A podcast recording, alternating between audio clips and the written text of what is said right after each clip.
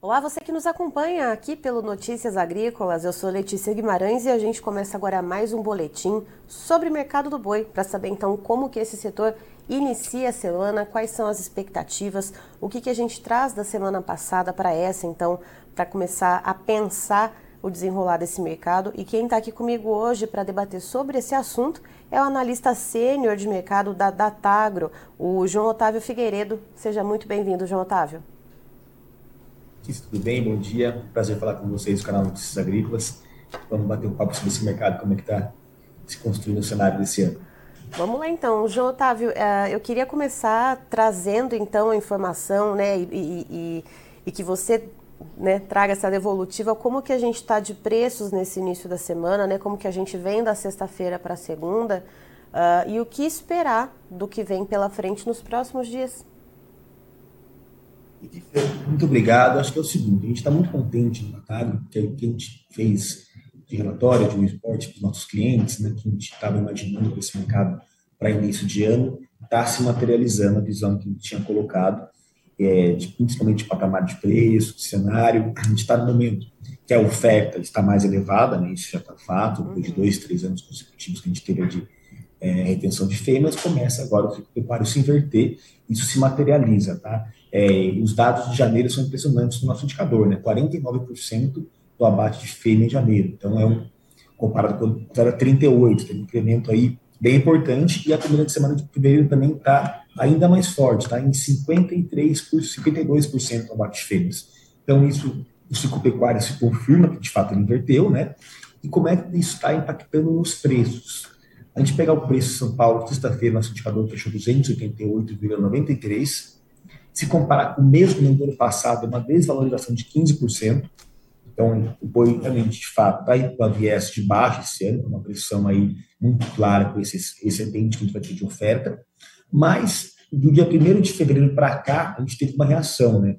O nosso indicador aí mostrou o piso em 281 na última semana de janeiro, mas passou a recuperar agora. A gente teve uma variação semanal da sexta-feira de 2,52%, sai de 281 e bate 288.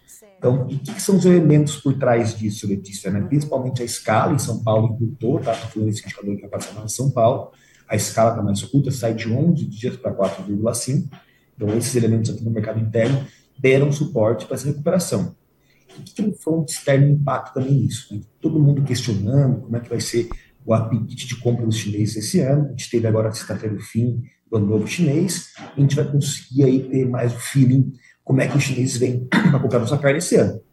A direção já está mais clara que o preço da tonelada exportada pode voltar a flertar com 5.500, com 6, e isso permite que a indústria aqui, principalmente em São Paulo, nos estados que têm aí mais plantas habilitadas à exportação, eles possam elevar um pouco o prêmio desse boi China que a gente fala, que é o boi de exportação, e nosso indicador também aponta isso, né, que já está crescendo de novo esse ágio, está em torno de 23 reais o ágio para a gente, que faz a média ponderada das premiações pagas pela indústria. Né? Então, a gente está contente porque pregavam-se muito o cenário mais caótico no começo do ano, tinha muitas casas falando entre 250 e 270, a gente estava com a visão mais conservadora, que de fato está se concretizando agora. Né? E a expectativa também, como é que os chineses vão comprar, a gente tem outros elementos, como as cotas para os Estados Unidos, né, que a indústria brasileira cada vez tem cumprido mais rápido essas cotas. Outro fator legal também, a gente teve a Indonésia abrindo, habilitando novas plantas para exportar. No curto prazo, isso não tem tanto efeito, mas gera um ambiente positivo no mercado, que a gente está abrindo novos mercados. E o ministro da Agricultura, né, junto com outras lideranças da indústria, apontam aí que em breve, nos próximos 30 dias, devem chegar boas notícias em relação habilitação de novas plantas do Brasil para a China. Então, a gente começa o ano com um cenário de pressão de preço da arroba, mas não tão caótico como o pessoal estava comentando. Né? Então, a gente está aí equilibrado, indicador entre 280, já tivemos negócios pontuais de 300, na semana passada que fazia tempo que não aparecia, tá? Uhum. 300 a gente teve poucos negócios, e de fato é, os negócios 270, 275 começam também a perder força. Hoje o nosso indicador aí está com um registro de negócios mais forte, normalmente 285, 295, tá? A gente aqui, por trabalhar com o indicador da TAG, a que a gente coloca, a gente não fala de projeção de preço, né, para não conflitar com o nosso trabalho aqui que a gente faz com o indicador, mas a gente pode falar de fundamento de mercado que a gente vê está se estabilizando aí e registrou o nosso indicador um viés alta, né? Eu acho que nem um viés de alta, mas o fim dessa pressão de baixa que estava nos preços da roupa. Certo, João Otávio, enquanto você estava dando a explicação, a gente exibiu aquele gráfico que você uh, generosamente uh, compartilhou conosco a respeito dos preços, né? Então, mostrando justamente essa diferença entre a semana anterior e entre uh, a mesma data no ano passado, né? Então, mostrando essa diferença de queda em relação ao ano passado, mas nesse ano de uma, né, do final da semana passada e entre o final da semana anterior, esse registrando esse aumento indo contra, né? Eh, essa pressão de baixa, mesmo no, momento em que se fala uh, em grande oferta. E aí eu queria saber de você, a gente falou um pouco uh, dessa questão do estado de São Paulo, das escalas de abate se encurtando, uh, desse ágio em torno de R$ reais. Uh, as outras praças, como que a gente vê? Isso se espelha também em outras praças produtoras? Uh, qual que é o cenário que se tem? Ou ainda existe pressão de baixa um pouco mais severa em algum outro estado do país? Os estados estão pressionados. Eu diria que o Pará, por exemplo, está em 227, então realmente está uma arroba bem pressionada nesses estados. Rondônia 236, Mato Grosso do Sul 256, Mato Grosso também está em 252, Goiás 263, Bahia 258. Mas todas as praças registraram um leve incremento de preço na semana passada. Né? E quando o diferencial de base, que a gente comenta, começa a descolar muito, São Paulo, as praças tendem a acompanhar, né? principalmente essas praças que a gente fala são os estados que têm mais problemas limitadas para a China. É, e também para exportação, não só para a China, mas exportações em gerais. Uhum. Isso deve acompanhar, né? São Paulo dá o norte de preço. É, e a gente vai estar tá monitorando, mas a tendência também que, à medida que São Paulo vai descolando e reagindo um pouco, outras praças também vão reagindo. Eu acho que a notícia, a mensagem que tu traz aqui hoje, se a gente não deve ver altas tão relevantes, a gente não vai falar um boi 350, como a gente teve no passado, que era um cenário mais escasso de oferta, mas falar um boi de 250 também, eu acho que já também não está tão condizente com a realidade. Então, a gente tem uma visão mais equilibrada, que é a maneira, à medida que esse indicador de São Paulo eventualmente chega flertar com 300, é como os indicadores da Bolsa flertaram, semana passada a gente teve uma recuperação no mercado financeiro, o bate um pouco mais lá em cima, o pessoal começa a achar um pouco mais caro e volta um pouquinho mais, mas um boi abaixo de 170 aqui em São Paulo começa a ficar muito difícil, né? Os custos de produção estão bastante elevados, os preços dos grãos continuam sob pressão de alta. A gente sabe que quem confinou boi no finalzinho do ano passado teve que entregar um boi de confinamento, talvez o 5 não teve aí é, margens positivas, então os confinadores desse começo de ano então é, tateando um pouco. A gente sabe que para o mercado interno vai ter mais incremento, porque é muito mais abaixo. Feio, o mercado interno vai ter aí uma sobreoferta e que deve incrementar o consumo. A gente vê que aqui os indicadores de consumo no mercado interno que ficaram mais deprimidos nos últimos dois, três anos pode voltar e é um cenário consultivo para a carne bovina no mercado interno, porque as fêmeas vão bastante para esse mercado também. Mas a gente pode ter, em momentos pontuais, alguma escassez desse boi para exportação. Então, a indústria, se receber ofertas aí mais perto dos 6 mil dólares por tonelada, ou eventualmente um pouquinho mais, vai permitir que ele pague prêmio mais elevado, porque o confinador não está tão assim motivado nesse momento para fechar bom no posto quando te falando, vai sentir como é que vai estar isso aí, porque os custos de produção estão apertados e as margens para quem confina estão assim, tem que fazer bem feita a lição de dentro da porteira esse ano. É, é isso que eu ia te perguntar, né? Como que fica a questão dos custos de produção uh, em relação a essa questão do confinamento e as oportunidades de negócio, né? já que a gente tem esse cenário de, de que quem entregou o boi no confinamento aí teve uma margem um pouco suprimida. Uh, como que deve, o que, que o pecuarista deve ficar de olho, né? Em quais momentos ele deve ali, de repente, apostar, colocar a carta ali na mesa, tentar uma negociação ou dar uma segurada, então, uh, nesse animal? fatores importantes na composição desse custo para quem está confinando. Né? Primeiro que o boi de reposição começa a ceder de preço também. Né? O preço do boi magro começa a cair um pouco isso pode incentivar o pessoal a comprar mais. Mais outro custo muito importante em relação ao custo de ração. Né? Os custos de grãos continuam muito pressionados. Alguns fatores pegam sobre isso. O leste europeu permanece com o conflito entre Rússia e Ucrânia, tem que lamentar muito, isso deixa os preços de grãos no mundo como um todo pressionados. A gente tem nos Estados Unidos também é, algumas áreas dos Estados Unidos que estão um pouco mais assim pressionadas em termos de oferta de grãos. A Argentina também está com efeito do laninha muito forte. O Brasil deve ter uma safra de recuperação de milho aqui, mas o fator também que nos ajuda a ter incremento de preço também se torna uma leve ameaça. A China está cada vez mais originando o milho do Brasil. Então, deve ter um incremento das importações de milho da China. Então, os estoques de passagem do milho podem começar a ficar um pouco apertados. Né? Então, o pecuarista precisa estar muito atento para conseguir fazer hedge aí, as suas compras de ração. Alguns deles têm sua produção própria, isso ajuda quem, tem, quem faz o milho em casa, né, que diz assim, consegue ter uma margem mais ajeitada. Mas esses, esses elementos compõem e um fator externo, mas também que pesa um pouco nos custos em relação a combustíveis. Né? Vamos ver aí, a gente tem os preços de petróleo no mundo estão pouco mais estabilizados, até recuperando um pouco para cima nesse começo de ano, e a gente vai acompanhar como é que vai ser a política de preço da Petrobras, né? o que se espera para esse setor também.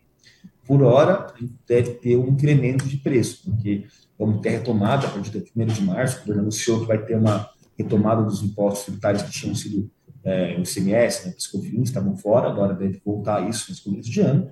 Então, isso deve pesar um pouco no preço de combustíveis. Então, são três elementos importantes. Preço do boi preço dos insumos para alimentação no gado e também de combustíveis deve aí, algum momento, pesar para baixo ou, um momento, ajudar um pouco mais. Certo. Uh, João Otávio, muito obrigada pela sua entrevista, muito obrigada pela sua participação e a gente se vê numa próxima oportunidade. Até já. Muito obrigado, Letícia. Um abraço a todos os amigos Notícias Agrícolas. Convido a todo pecuarista, indústria que acompanha nosso indicador do Boi da Agro. Só baixar o aplicativo lá e entrar em contato com a nossa equipe que informa as negociações têm acesso grátis à plataforma. E ficamos contentes aqui. Estamos sempre à disposição. Bom dia para vocês e boa semana. Obrigada. Tá, então estivemos com o João Otávio Figueiredo, que é analista sênior da Datagro, nos trazendo as informações a respeito do mercado do boi gordo. Segundo ele, então, houve um avanço até o fechamento dos preços na sexta-feira passada, então no dia 3 de fevereiro, uh, em relação à última sexta-feira, sexta-feira diretamente anterior, houve um aumento no preço da arroba do boi gordo de R$ 2,52 uh, perdão, de R$ 2,52%, desculpe, Uh, e isso indo muito contra né, aquela pressão baixista que se via, esse, esse índice é para a Praça São Paulo.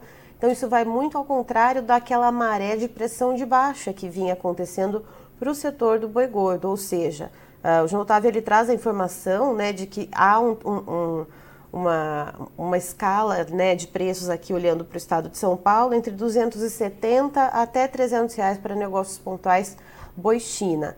Uh, mas a maioria dos negócios está sendo trabalhada entre 285 a 295 reais. Esses negócios em 300 reais, como o João Otávio disse, são pontuais. Ou seja, existe um ágio, né, uh, em torno de 23 reais uh, na arroba bovina aqui para a Praça Paulista. E quando a gente olha para outros estados, ele explica que existe alguma pressão de baixa em outras praças, como por exemplo no Pará, em Roraima, Mato Grosso do Sul, Mato Grosso. Uh, mas que isso eles tiveram sim uma pequena alta, né, um pequeno reajuste positivo até o final da semana passada, uh, mas que com essa, uh, esse encurtamento das escalas aqui em São Paulo, essa elevação né, gradativa da arroba bovina aqui na Praça Paulista, isso deve se espelhar nesses outros estados também. Então existe uma perspectiva um pouco mais positiva, mesmo tendo em vista essa oferta maior de bois, né, de, e, e principalmente de fêmeas, né, a gente está nesse momento do ciclo pecuário. De acordo com ele, então, essa primeira semana de fevereiro, 55% dos abates representados, então, por fêmeas.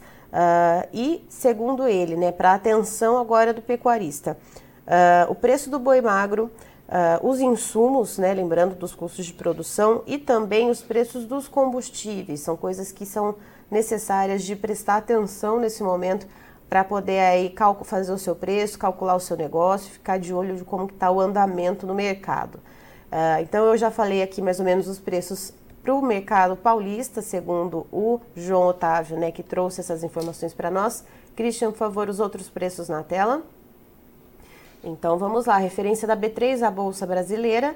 Para fevereiro a gente tem então um mercado estável no valor de 300 reais a arroba bovina. Veja só, isso está bem em linha né, com esses negócios pontuais que o João Otávio trouxe para a gente, né, que, tem sido que foram realizados na última semana. Para março, a gente vê aí uma tímida alta de 0,08% no valor de R$ 300,15 a arroba. Já para abril, uma queda de 0,29%, com a arroba bovina valendo 294 reais. Para maio, uma queda um pouquinho profunda, mais profunda, mas ainda assim uh, ali né, em 0,41%, com o preço de R$ 293,50. E o preço para o mercado paulista da arroba bovina, segundo o CPEA, registrando um recuo de 1,28%, valendo R$ 286,40, também em linha com o que o João Otávio comentou, que a gente tem negócios sendo realizados na casa dos 285 a 295 reais, a maioria deles aqui nessa Praça Paulista. Encerro por aqui, daqui a pouco tem mais informações para você. Fique ligado.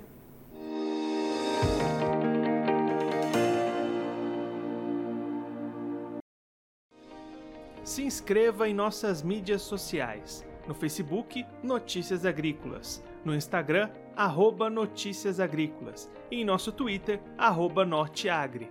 E para não perder nenhum vídeo, não se esqueça de nos acompanhar no YouTube e na Twitch, Notícias Agrícolas Oficial.